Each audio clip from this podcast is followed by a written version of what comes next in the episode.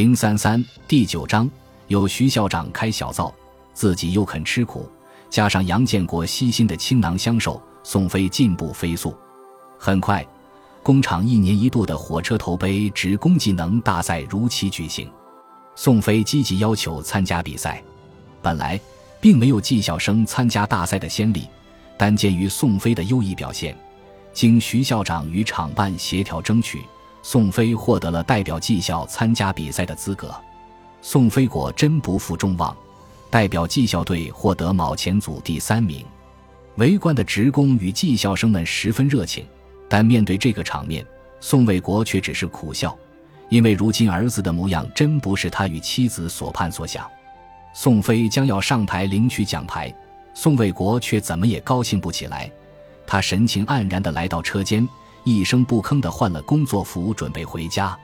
张俊生有些奇怪地问：“师傅，宋飞马上要领奖了，你怎么回来了？”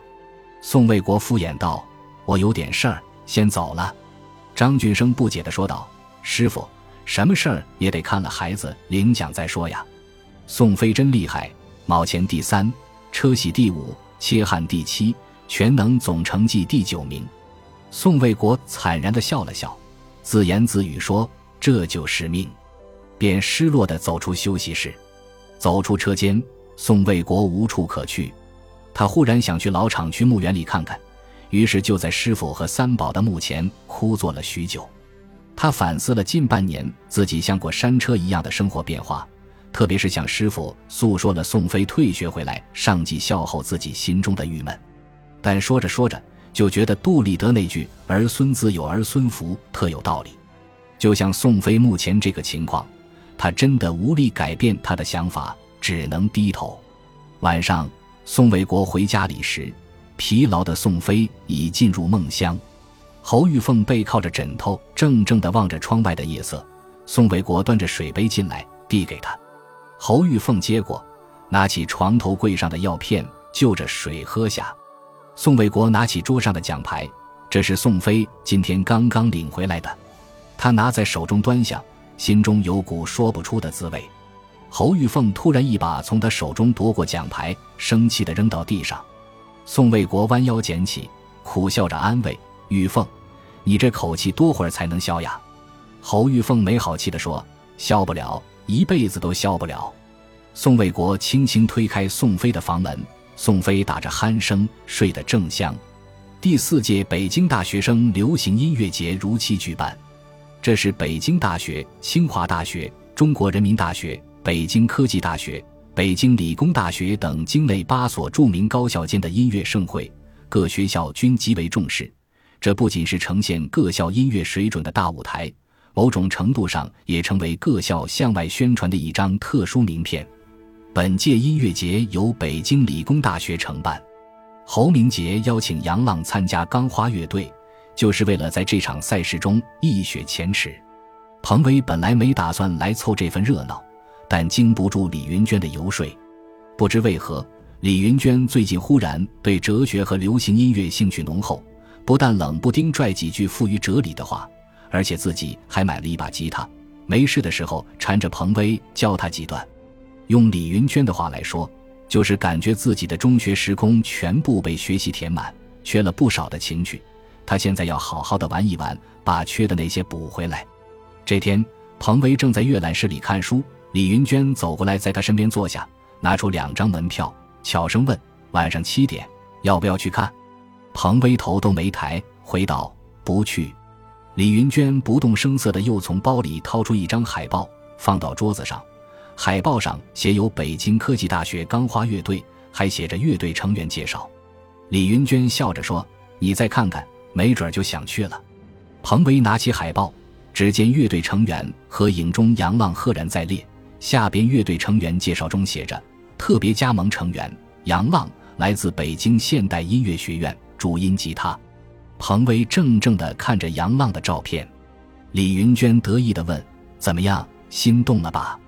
彭威羞涩起来，笑着说：“你又不是我肚子里的蛔虫。”音乐节晚上七点正式开始，现场人山人海，舞台上的霓虹灯随着震耳欲聋的音乐节奏闪烁。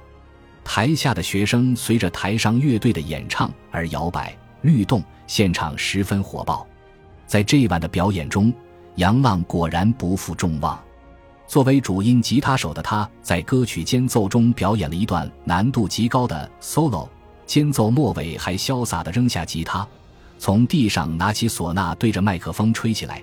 强烈的民族曲风与之前的摇滚节奏形成极大反差，但又不显突兀。不失协调，台下掌声雷动，彭威听得十分入迷，同时眼前不断浮现往昔的画面：杨浪在滨江边和厂区花园里忘情地为自己弹唱那些原创的歌曲。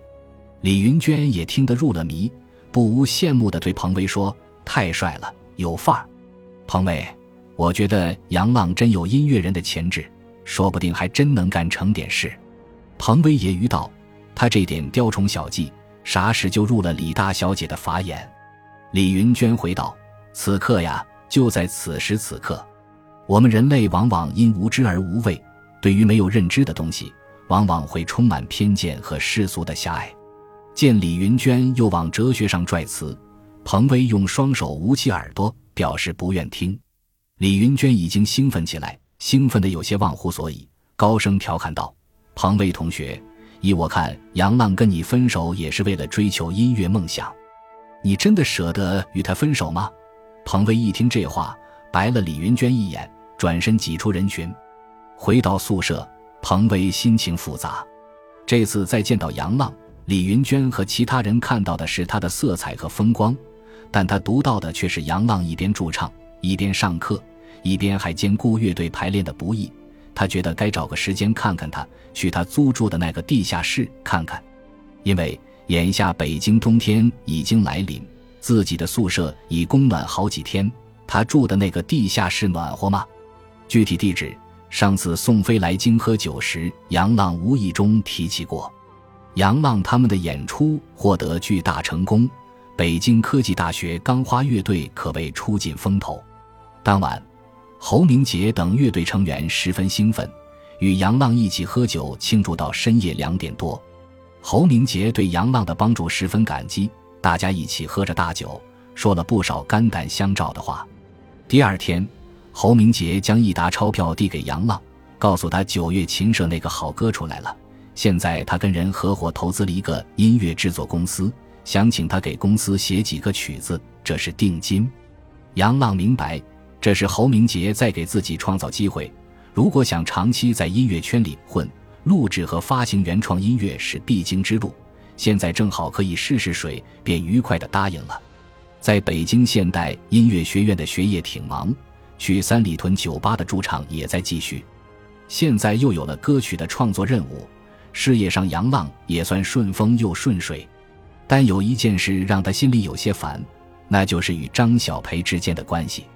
从北京回家以后，张小培对杨浪的情感愈深，不但隔三差五给他打电话，语气暧昧，还好几次半夜三更与兰大哥、二毛等人喝酒到烂醉，借着酒劲向他倾诉思念，哭得稀里哗啦，叫他挂电话不行，不挂电话更不行。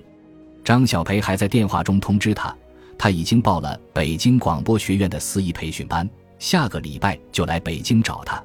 张小培的这句话。在杨浪心里产生了不小的负担，他真怕张小培突然袭击地宫大厦。杨浪想到了弟弟周辉，半年来，周辉承包了几家公司的废旧书刊杂物的处置，还为好几家出版社代销打折书，从中赚取差价。不但自己买了步训护机，赚了好几千块钱，为了打工自由方便，还在学校附近与同学合租了一间民房。杨浪把内心的顾虑告诉了周辉。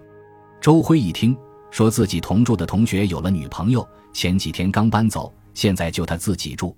第二天，杨浪便收拾了行李，搬到周辉的住处。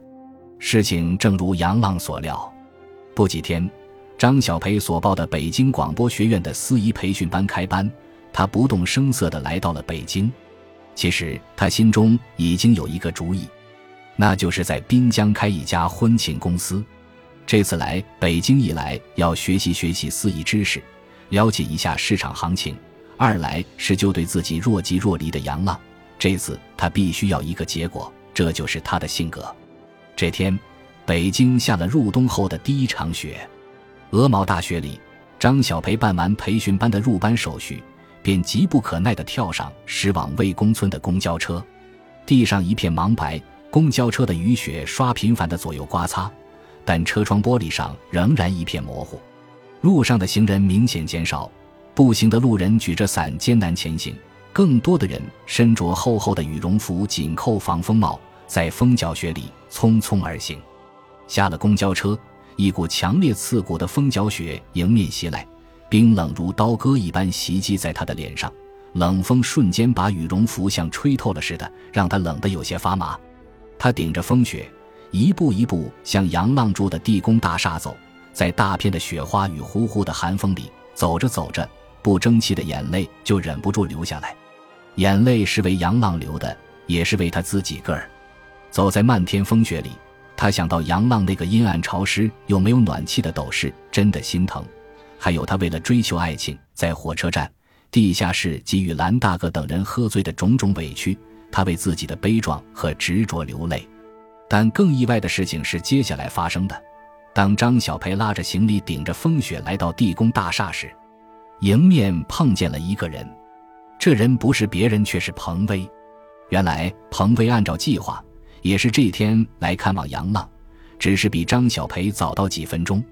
他扑了个空，因为房东告诉他，杨浪前几天搬走了，具体搬去了哪里不得而知。彭威抬头看见张小培，惊讶、尴尬。张小培。你，怎么来了？张小培挺直了腰杆，反问：“杨浪不在吗？”我找他。彭威失落地说：“他搬走了。”张小培生气地问：“搬哪儿去了？”彭威又失落地摇头。张小培愕然愤恨，心中又气又急，忍不住狠狠地爆粗口道：“这个王八蛋，打传呼不回，现在还不吭声就搬家，存心躲我！”感谢您的收听，喜欢别忘了订阅加关注，主页有更多精彩内容。